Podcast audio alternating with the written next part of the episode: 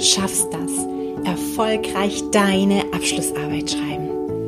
Mein Name ist Christina Sichtmann. Ich bin Professorin, Autorin, Lehrende und Coach für akademisches Schreiben. Und mit diesem Podcast gebe ich dir Insider-Tipps für deine Bachelor, Master oder Doktorarbeit.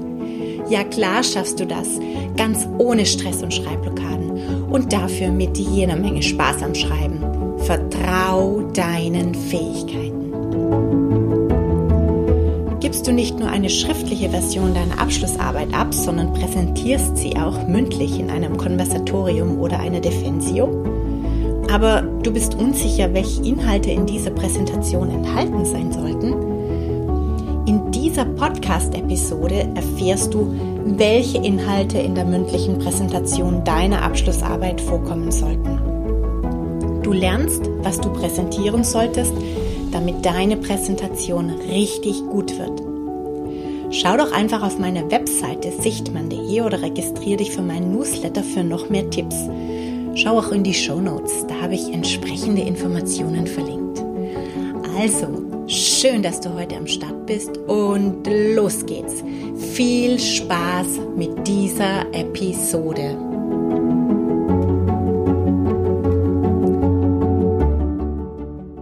Es gibt immer wieder Situationen, in denen du deine Abschlussarbeit präsentieren darfst.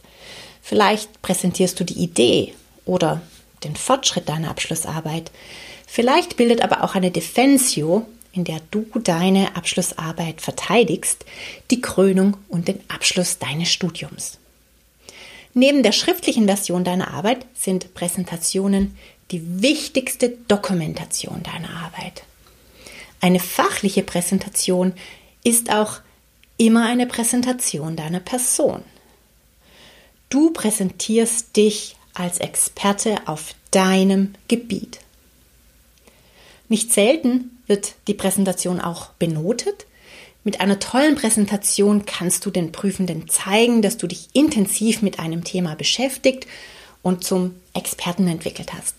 Es gibt also viele Gründe, sich in einem Podcast, der sich um Abschlussarbeiten dreht, nicht nur die schriftliche, sondern auch die mündliche Präsentation deiner Arbeit näher zu beleuchten. Deshalb widme ich der Präsentation deiner Abschlussarbeit gleich zwei Folgen. Die zwei Folgen machen deshalb Sinn, weil mir zwei Aspekte bei deiner Präsentation besonders wichtig sind. Erstens der Inhalt und zweitens die Form der Präsentation. Wissenschaftliche Präsentationen haben besondere inhaltliche Anforderungen. Von dir wird erwartet, dass du in deiner wissenschaftlichen Präsentation gewisse Inhalte auf jeden Fall lieferst. Und über diese Inhalte spreche ich in der heutigen Podcast-Episode. Weil diese Inhalte in jeder wissenschaftlichen Präsentation verlangt werden, herrscht allerdings vielerorts der Irrglaube, jede wissenschaftliche Präsentation sei gleich aufgebaut. Deshalb erlebe ich nicht selten trockene, langweilige, langatmige Präsentationen an der Uni und auf Konferenzen. Es gleicht PowerPoint-Karaoke. Das heißt, es werden sehr viele Folien mit sehr viel Inhalt aufgelegt. Die Vortragenden lesen die Folien lediglich ab und rattern ihren Text runter. Die Folge ist, dass kaum einer zuhört und keine Botschaft drüber kommt. Das ist sehr schade, denn wenn du deine Abschlussarbeit präsentierst, dann hast du sehr viele Stunden damit verbracht, komplexe Inhalte durchdrungen und du willst ja, dass bei den Zuhörenden eine Botschaft ankommt. Damit du es schaffst, die wissenschaftlichen Inhalte auch von der Form her professionell zu präsentieren, habe ich den Experten und Podcaster Markus Tirock eingeladen. Er hat selbst einen tollen Podcast zum Thema professionell präsentieren und erzählt uns, wie tolle, interessante, spannende Präsentationen aussehen und wie du die vorbereiten kannst. Das Interview veröffentliche ich in der nächsten Podcast-Episode. Also, heute geht es darum, welche Elemente sollte eine wissenschaftliche Präsentation beinhalten. Nächste Woche geht es darum, wie verpackst du diese Inhalte und wie wird daraus eine exzellente Präsentation. Schauen wir uns einmal an, welche Inhalte eine wissenschaftliche Präsentation haben sollte. Ich konzentriere mich heute übrigens auf eine Abschlusspräsentation. Das heißt, ich gehe davon aus, dass du deine Arbeit verteidigen musst. Wenn du in früheren Phasen deine Abschlussarbeit präsentieren darfst, dann verkürzen sich die Inhalte ein wenig. Zum Beispiel, wenn du keine empirische Analyse hast, dann kannst du sie natürlich auch noch nicht präsentieren. Im Grunde genommen sind jedoch auch in einer ersten Präsentation ähnliche Inhalte gefordert wie in einer Abschlusspräsentation. Die mündliche Präsentation deiner Arbeit enthält die wichtigsten Aspekte deiner schriftlichen Arbeit. Wie du in der nächsten Folge noch einmal eindringlich lernen wirst, solltest du diese Aspekte aber nicht einfach auf Folien abschreiben. Eine mündliche Präsentation ist eine Chance, deine Forschungsarbeit anschaulich darzustellen. In kurzer Zeit kannst du in persönlicher Interaktion den Zuhörenden dein Thema näher bringen. Betrachte die mündliche Präsentation auch als Chance für dich selbst, nämlich das, was du sagen willst, noch einmal reflektieren zu können. Du wirst gezwungen, dich auf das Wesentliche zu konzentrieren und die Kernbotschaften zu identifizieren. So, jetzt aber zu den konkreten Inhalten. Wichtig ist erstmal, um welches Problem geht es eigentlich? Also das Untersuchungsproblem. Welches Problem soll in deiner Arbeit gelöst werden? Am besten zeige ich dir das an einem Beispiel meiner eigenen Forschung. Es ist ein Projekt, das ich zusammen mit einem Doktoranden durchführe. Wir haben das Projekt kürzlich auf einer Online-Konferenz präsentiert und ein Video aufgenommen. Ich gebe dir den Link der Präsentation dazu in die Show Notes. Dann kannst du dir das Projekt genauer anschauen und hast auch gleich ein Beispiel, wie ein Forschungsprojekt in einer Präsentation dargestellt werden kann. Um was geht es bei diesem Forschungsprojekt? Es geht um die Rolle des Akzents eines Dienstleistungsmitarbeiters auf die Mitwirkung von Kunden bei der Dienstleistung. Das Untersuchungsproblem begründet sich erst einmal darin, dass Migration weltweit ein wichtiges Phänomen ist. Ungefähr 260 Millionen Menschen leben nicht in dem Land, in dem sie geboren sind.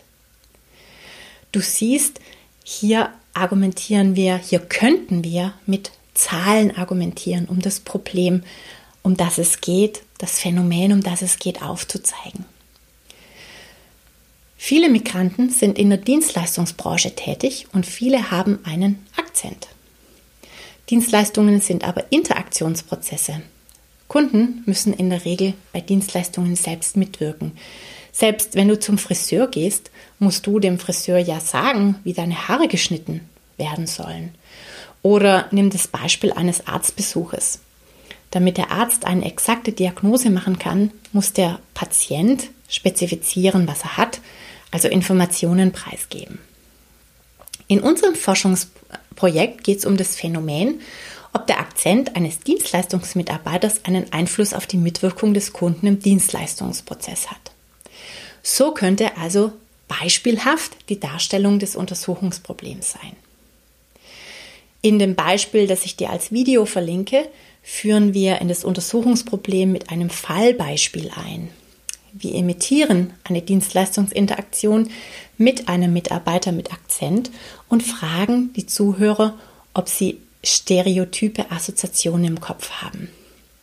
Auf diese Weise wollen wir die Neugier der Zuschauer wecken und wir aktivieren sie. Wir gehen natürlich davon aus, dass der Akzent emotional etwas im Zuschauer auslöst. So hast du dann auch gleich ein Beispiel für eine Möglichkeit, in das Thema einzuführen und eine Form, das Problem darzustellen. Das nächste wichtige Element in einer wissenschaftlichen Präsentation ist, dass du zeigst, dass dieses Problem in der Literatur bislang noch nicht gelöst ist. Es geht hier also darum, die Forschungslücke herauszuarbeiten. Meist geht das einher mit einer mit einem ganz kurzen Forschungsüberblick. Du zeigst natürlich überblicksartig und sehr kurz, dass die Literatur das und das untersucht hat, aber dass dieser oder jener Bereich noch nicht erforscht ist oder dass diese oder jene Perspektive noch nicht beleuchtet wurde.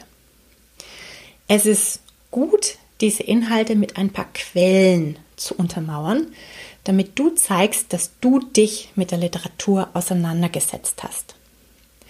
In unserem Forschungsprojekt könnte das beispielsweise sein, dass wir darstellen, dass es zwar viel Literatur gibt, die den Effekt eines Akzentes auf Einstellungen von Kunden untersucht, nicht aber auf das konkrete Verhalten und schon gar nicht auf die Mitwirkung im Kunden im Dienstleistungsprozess. Und jetzt kommt das Ziel deiner Arbeit. Und das Ziel deiner Arbeit besteht natürlich darin, diese Forschungslücke zu schließen. Also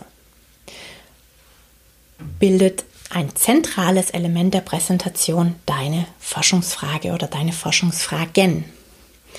In unserem Beispiel untersuchen wir beispielsweise drei Forschungsfragen. Welchen Effekt hat der Mitarbeiterakzent auf die Mitwirkung des Kunden im Dienstleistungsprozesses? Welche Rolle spielt es dabei, ob der Kunde den Akzent eher positiv oder eher negativ wahrnimmt? Und warum gibt es diesen Effekt?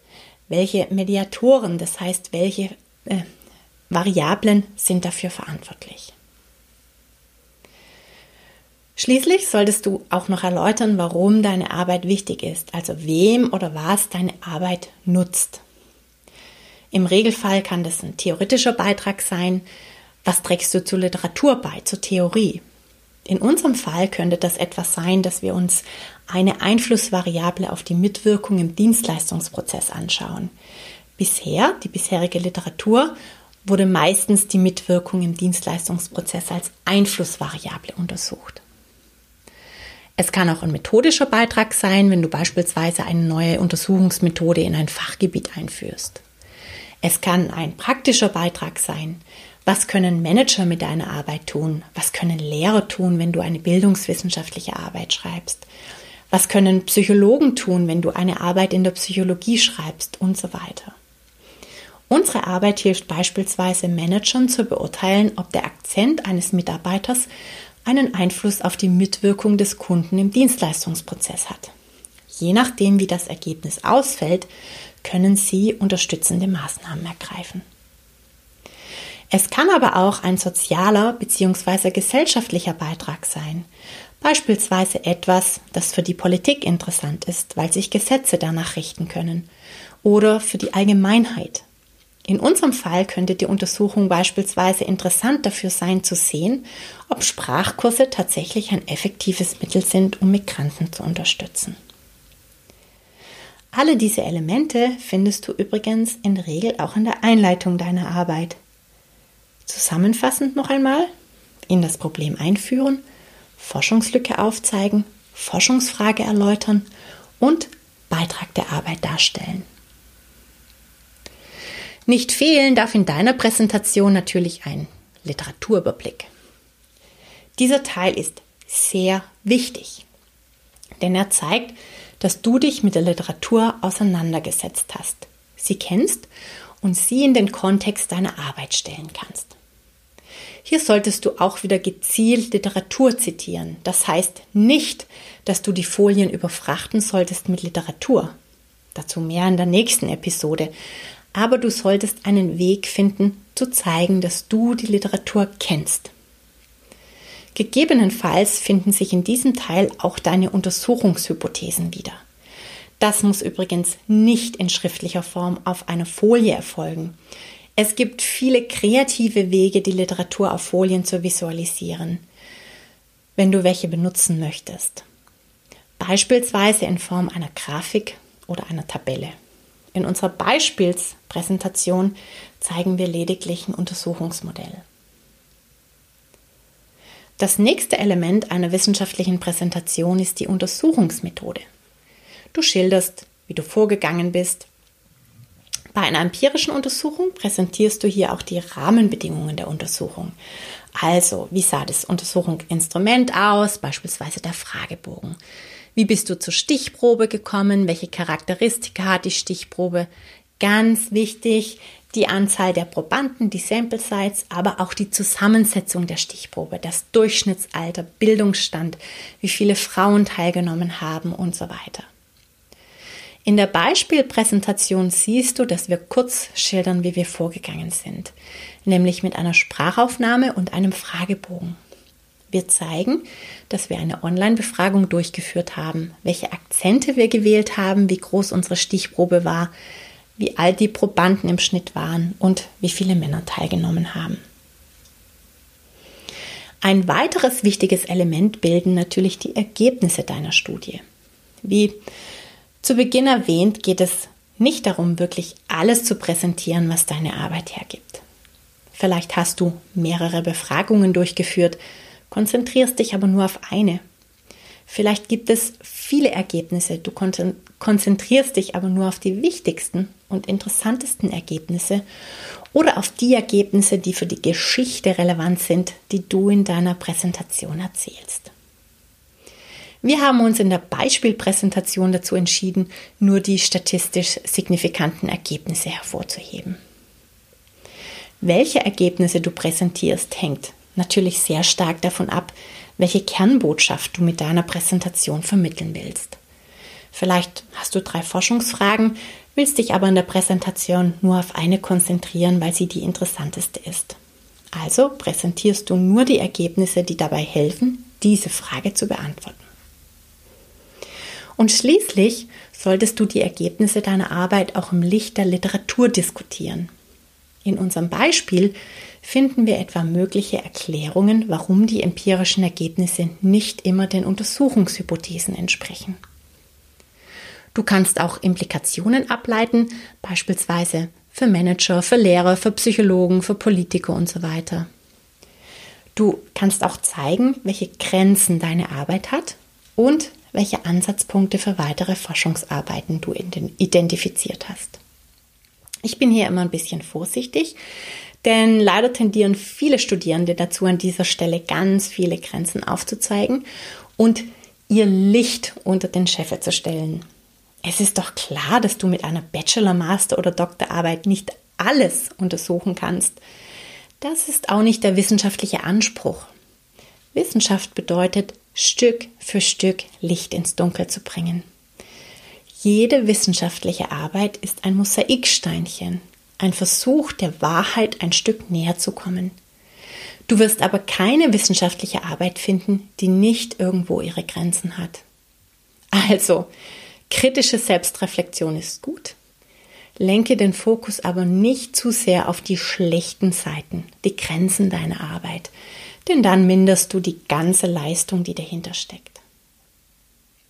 So, Jetzt weißt du, welche Inhalte in einer wissenschaftlichen Präsentation gefordert sind.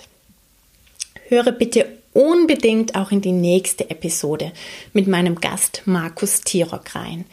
Denn dort lernst du, wie du aus all diesen Inhalten eine interessante Präsentation machst. Wenn du noch mehr Tipps für deine Abschlussarbeit haben möchtest, dann schau doch einfach in die anderen Episoden meines Podcasts. Auch meine Web- und Facebook-Seite hilft dir vielleicht weiter. Die Links dazu findest du in den Show Notes. Ich habe übrigens auch einen Online-Kurs konzipiert mit kreativen Schreibmethoden kompetent zur Abschlussarbeit, mit dem du deine Abschlussarbeit strukturierter und schneller schreiben kannst. Schau einfach in die Show Notes, dort habe ich den Kurs verlinkt. Ich freue mich riesig, dass ich dich bei deiner Abschlussarbeit jetzt hören an Schreiben. Tschüss